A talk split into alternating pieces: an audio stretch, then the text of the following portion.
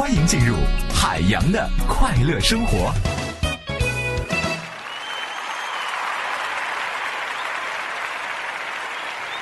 想想自己，从当年那个一百二十多斤的毛头小子，变成了现在一百四十斤的微胖界的人士。其实自己的初心一直未曾改变，唯一改变的就是来北京的时候我什么都没有，现在我有了，有了好多房贷。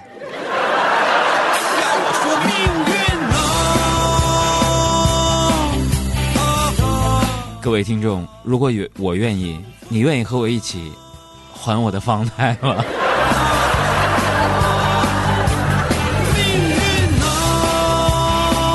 就是到北京，我有了自己的小家庭，也有了一份事业，还有了海洋工作室这些可爱的小伙伴儿。虽然很多时候他们跟我没大没小的，我也开玩笑的说过他们不要把我当当领导，但其实呢。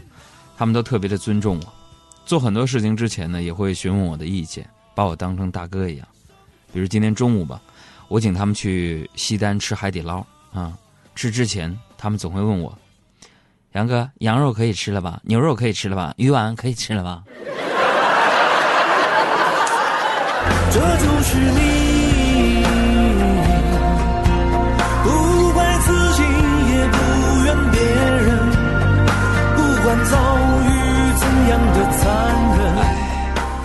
虽然经常被这些弟弟妹妹们欺负着，你心里面总是温暖的，因为你知道，不论你发生什么事情，总有他们在你的身边帮你去分忧。你的欢乐有人跟你一起分享，你的痛苦有人跟你一起分担，这就是一件非常幸福的事情。我曾经呢，也陷入到那些所谓的成功学的鸡汤的毒里边。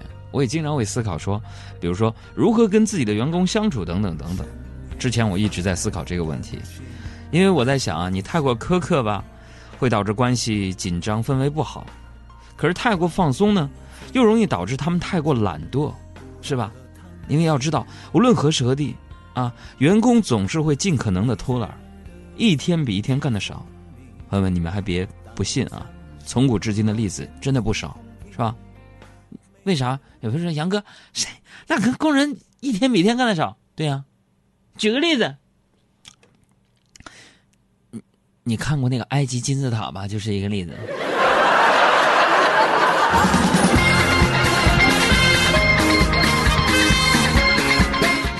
然后那个吃饭的时候啊，我就开玩笑的就问他们，我说：“难道你们就没有人送我礼物吗？”小赵、阿布、胡小小爱。啊！没想到啊，没想到！我刚说完，小爱就拿出一个纸袋对我说：“韩哥，你看看我给你买什么了？”当当当当当！对不起，朋友没押上韵啊，那个没押上拍是。当当当啊！然后那个只见呢，小爱就拿出一个精致的小包啊，我看了看，我就问他：“我说小爱，这是女士的吧？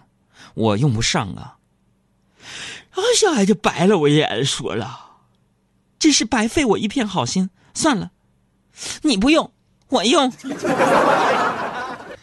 所以说，你看朋友们，女人你买包你就买包，你拐弯抹角干啥？还给我的？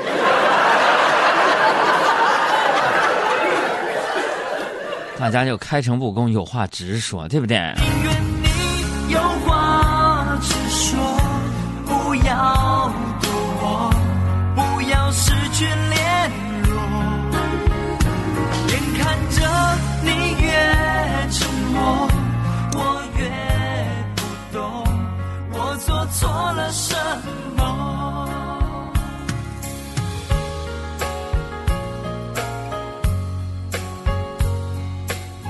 这个女人买包啊，爱买包是一个通病。嗯，比如说买包对于小爱来说，就像是一日三餐那么平常啊。我就问她，我说小爱，你就不存点钱吗？像你现在这些女生，为什么就赚多少花多少，就没有什么梦想需要实现吗？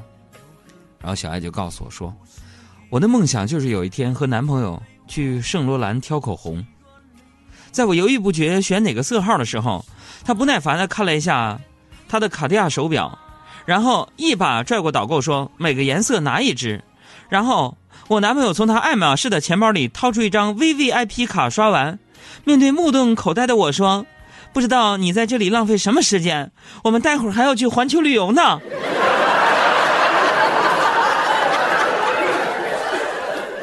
所以，朋友们，我觉得小爱跟这个梦想之间，大概还差一个男朋友的距离。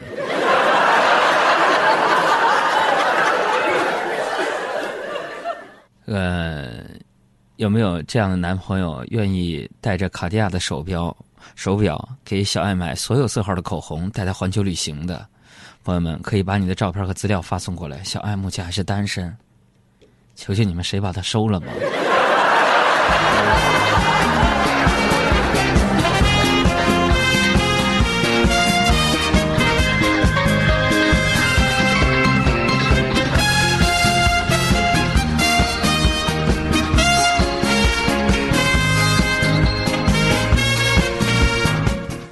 刚吃完饭回来啊，刚好就坐那个四十六路公交车啊，因为是总站啊，我就排了个第一名。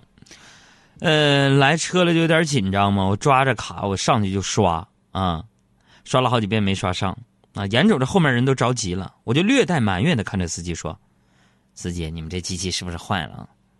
啊，司机看了我一眼，淡定的回答：“哥们儿，你要不然把你的银行卡收回去换身份证试试啊？”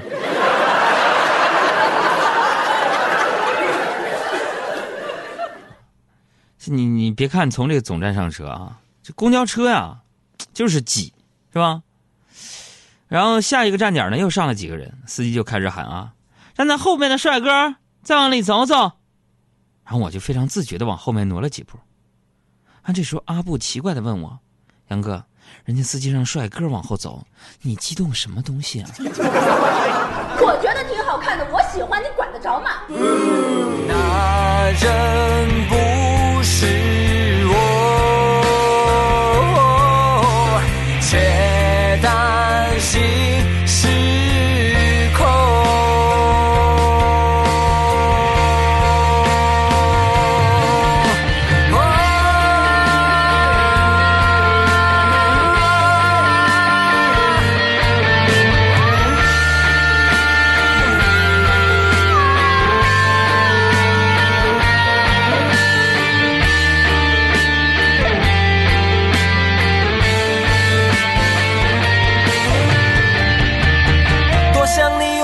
风中欢笑，让我知